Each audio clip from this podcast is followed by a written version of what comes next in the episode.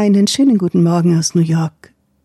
Heute ist der Gedenktag der heiligen Elizabeth Ann Seton. Sehr bekannt und beliebt hier in den USA.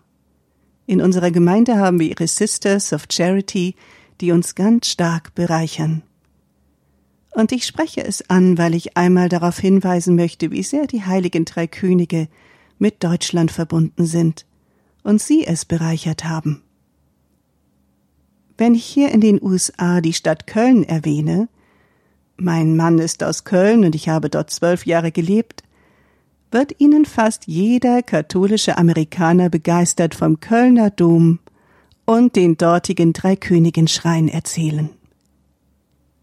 Hier gibt es leider keine Türsegnung am Dreikönigsfest. Wenn, dann machen es manche katholischen Familien für sich allein mit ihren Kindern, sprechen ein Gebet, machen dann das Zeichen an die Tür, aber das ist eher eine Seltenheit. Trotzdem sind auch hier die heiligen drei Könige sehr beliebt, und viele würden, wenn sie könnten, zum Schrein in den Kölner Dom pilgern. Aber wovon ich eigentlich erzählen wollte, ist das letztes Jahr das Thema mit meiner fünften Klasse, die heiligen drei Könige war. Wir begannen zum Christkönigsfest über die Star Prophecy, auch Star and Scepter Prophecy genannt, zu sprechen. Die Sternprophezeiung Star and Scepter Prophecy findet man in Numeri Kapitel 24 Vers 17, wo der Seher Biliam, der von Balak geschickt wurde, um das Haus Jakob zu verfluchen, aber stattdessen aus seinem Mund immer wieder Segenswünsche kommen, sagt, ich sehe ihn, aber nicht jetzt, ich erblicke ihn aber nicht in der Nähe, ein Stern geht in Jakob auf, ein Zepter erhebt sich in Israel. Zitat Ende. Dieser Seher Biliam, über den der Geist Gottes gekommen war, prophezeit in Numeri den kommenden machtvollen König. Sehr eindrucksvoll und klar. Dass dort jemand wie Herodes Angst bekommt, wenn er diese Prophezeiung liest, ist kein Wunder. Aber hier sehen wir ab da die Spaltung. Es gibt die, die mit Sehnsucht auf diesen Stern warten und dafür beten und Opfergaben bringen und andere, die davor zittern. Ich sprach mit den Kindern aus meiner Klasse darüber, wie Jesus Christus wieder erwartet wird und die Königsherrschaft mit ihm dann ganz und gar beginnt.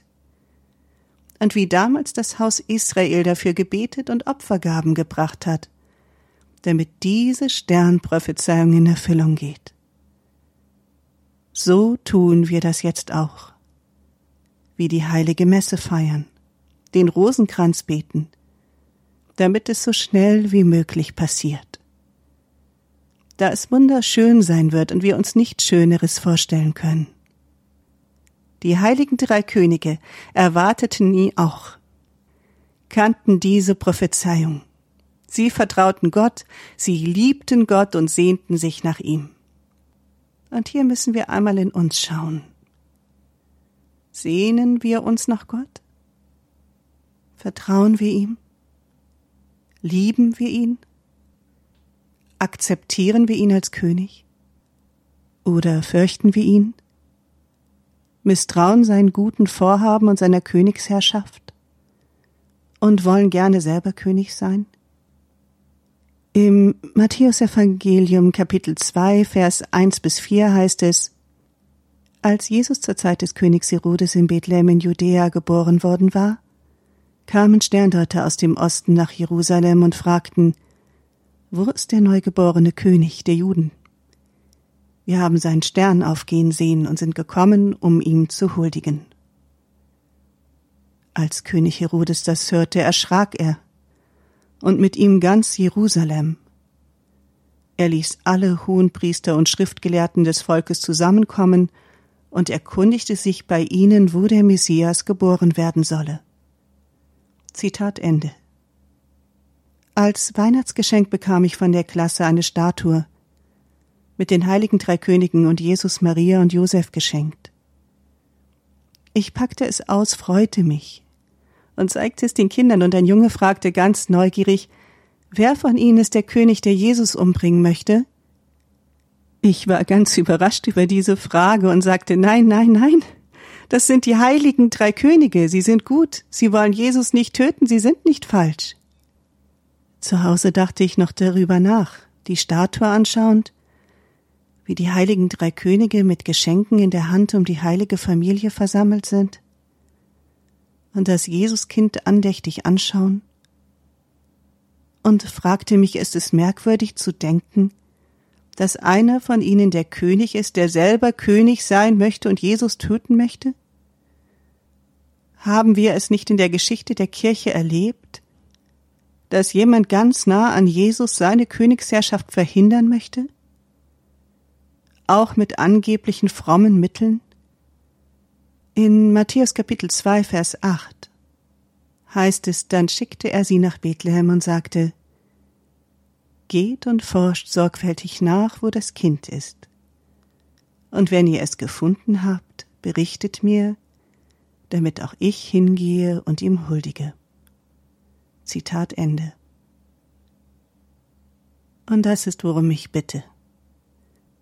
Was wir mit dem Jesuskind als Geschenk zu seiner Krippe bringen können. Aufrichtige Liebe, Treue, Vertrauen und zu sagen, du allein bist König Herr.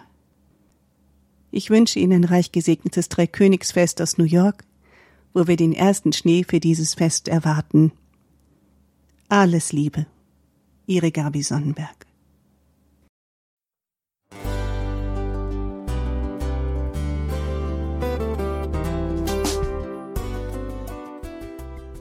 Liebe Zuhörerinnen und Zuhörer, vielen Dank, dass Sie unser CD- und Podcast-Angebot in Anspruch nehmen.